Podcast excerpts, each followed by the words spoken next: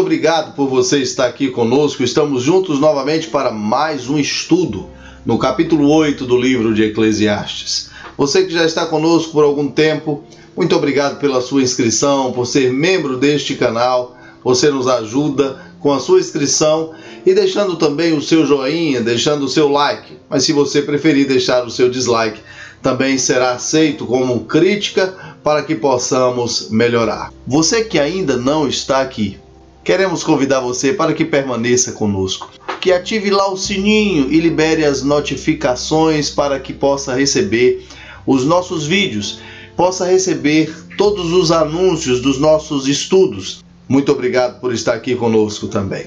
Hoje nós vamos estudar sobre o capítulo 8 do livro de Eclesiastes.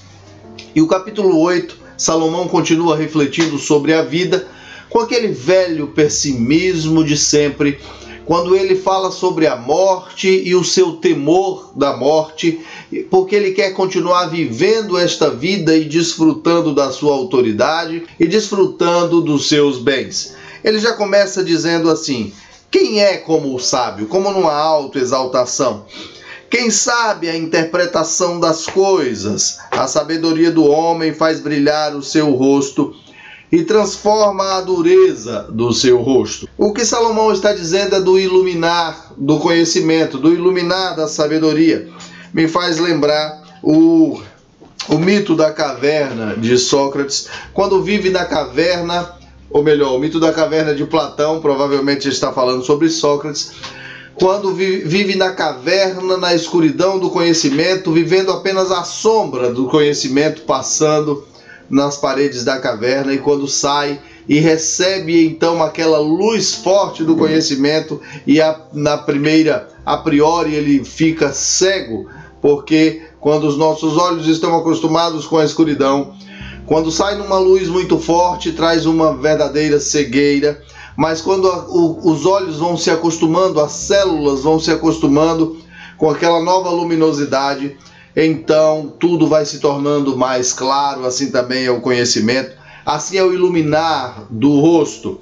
Há lá um, no capítulo 1 do livro de Tiago, no verso 5, um conselho interessante sobre a sabedoria, que diz o seguinte: Se algum de vós tem falta de sabedoria, peça a Deus, que concede livremente a todos sem criticar, e lhe será dada. Peça então a Deus que ele concede, ele lhe dará sabedoria sem sombra de dúvida, e o seu rosto será iluminado pela sabedoria de Deus. Não viva na escuridão da falta do conhecimento, principalmente na falta do conhecimento de Deus deixe-se iluminar pela sabedoria divina. No verso 2 ele diz: Eu aconselho, obedece às determinações do rei por causa do juramento de lealdade feito diante de Deus. O primeiro versículo parece indicar para que é, obedecer o, o rei por conta da sua sabedoria. Devemos obedecê-lo porque ele é sábio. Obedeça à determinação do rei, segundo o juramento que fez diante de Deus.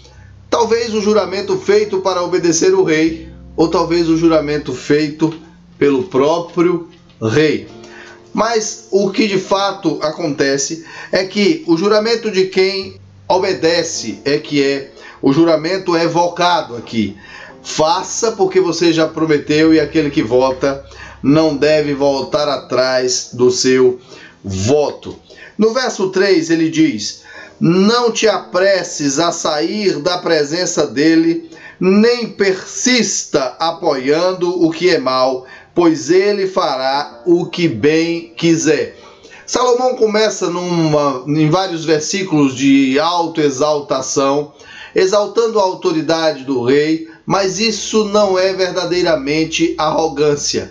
No verso 8 nós vamos ver por quê que ele tanto exalta a sua posição, a sua sabedoria e a sua autoridade. A palavra do rei é suprema, ele traz esta ideia também no verso 4. O verso 4 ele diz: Porque a palavra do rei é suprema, quem lhe perguntará? o que está fazendo? Ele fala isso, alguns fazem uma comparação quando ele fala isso, falando que ele está também se comparando como é, a Deus, como aquele que tem uma vontade suprema.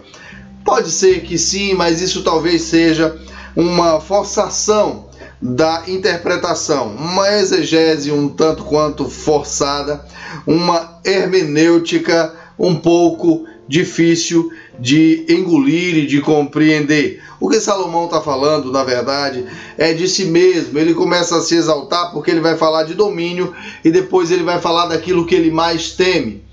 No verso 5, ele diz: Olha, olha que continuação da autoexaltação.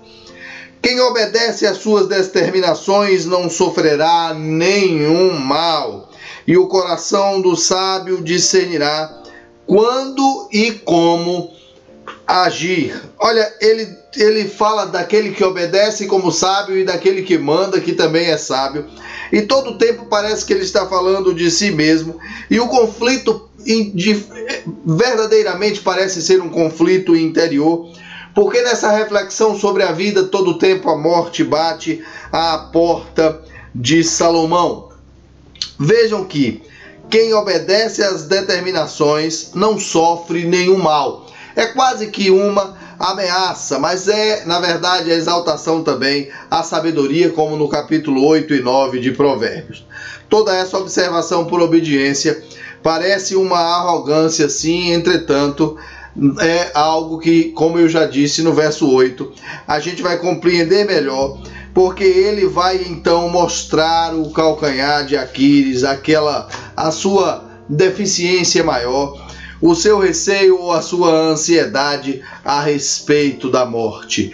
Ele diz: discernirá quando e como agir aquele que é sábio. Esta ideia de discernirá quando e como agir é uma preparação para falar dos tempos e das ocasiões que ele vai repetir no verso 6, da mesma forma que falou no capítulo 3 de Eclesiastes. Veja que ele diz no verso 6: Porque para todo propósito há tempo e modo certo de agir.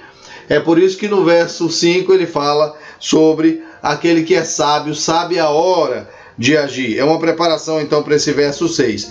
Pois a dor do homem pesa sobre ele. E já já a gente vai ver, ou a gente já está discernindo agora, que dor é essa que pesa sobre o homem. Visto que não sabe o que vai acontecer, quem lhe dirá o que vai acontecer? Parece que o seu pai, Davi, tem esta resposta exata no seu coração.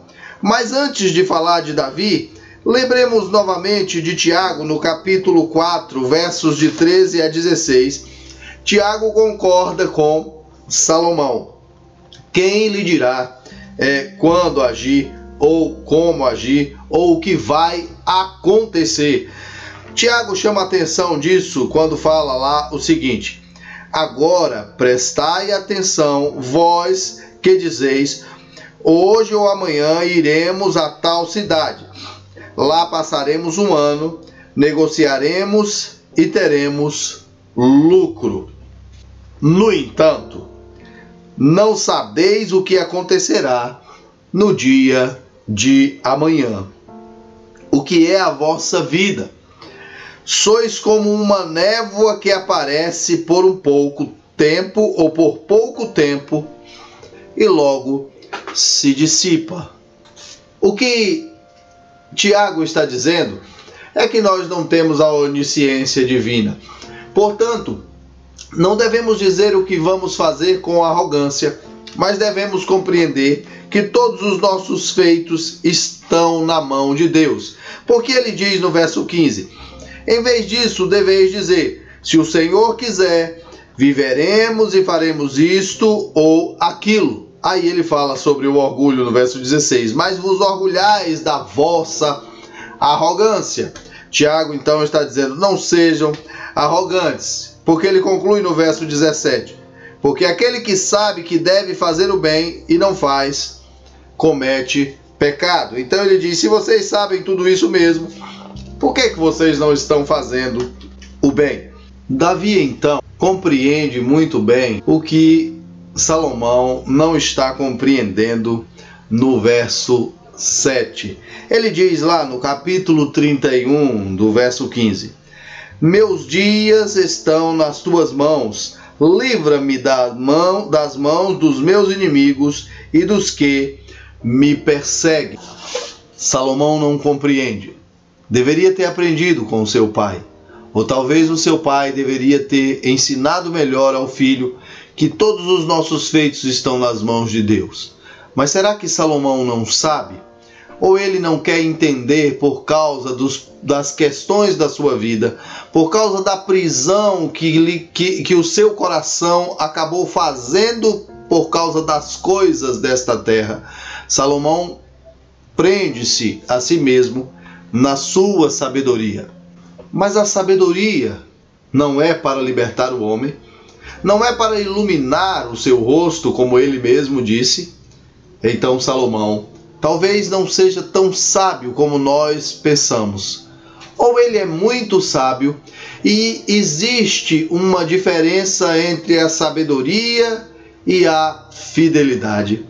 Paulo, escrevendo aos Coríntios, lá no capítulo 5 da carta aos Coríntios, no verso 1, ele então ensina a Salomão o que é a certeza e ter o iluminar de Deus em seu coração e ser fiel porque tem fé. Ele diz assim: Sabemos que se esta casa ou se, é, se a nossa tenda, nossa casa terrena for destruída, temos um edifício da parte de Deus, uma casa eterna no céu, não feita por mãos humanas. Paulo entende que não é necessário ter desespero nesta vida.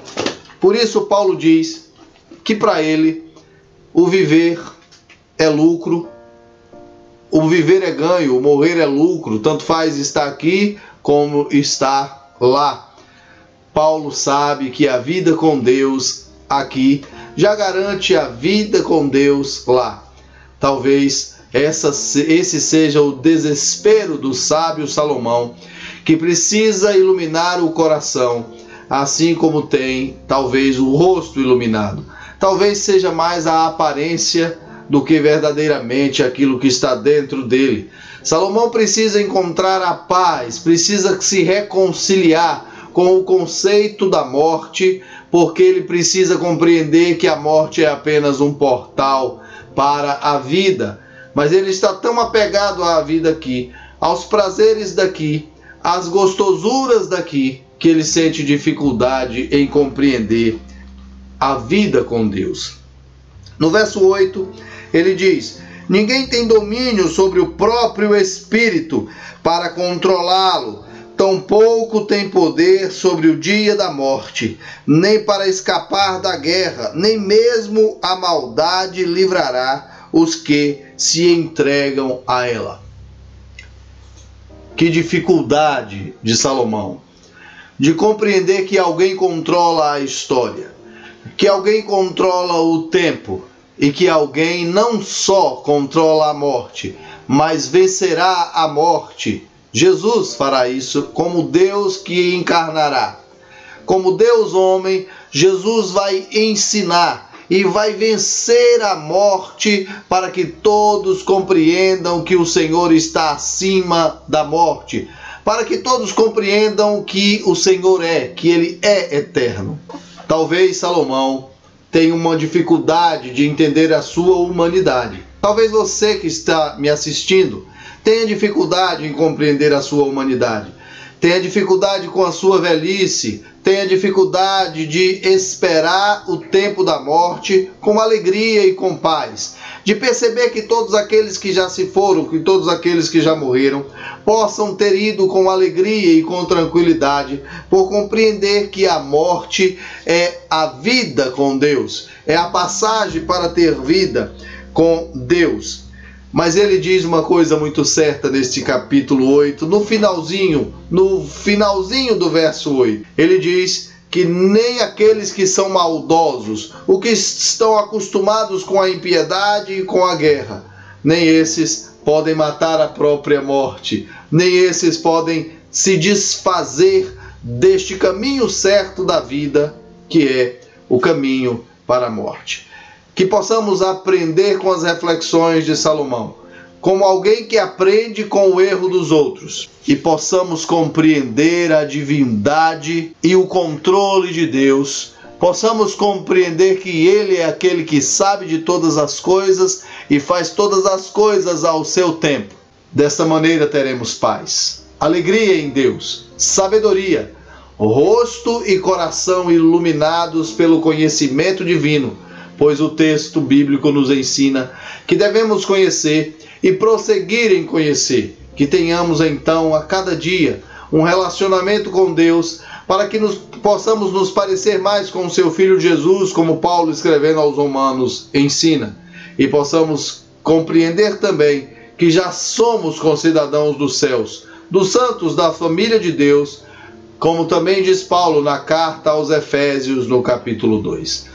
Deus abençoe a sua vida. Obrigado por estar aqui. Obrigado por estar conosco. Obrigado por fazer parte desta família, por fazer parte deste canal. Você que ainda não faz parte, se inscreva, ative o sininho, libere as notificações e deixe o seu gostinho, o seu gostei, o seu like. Deus abençoe. Até a próxima, se Deus quiser.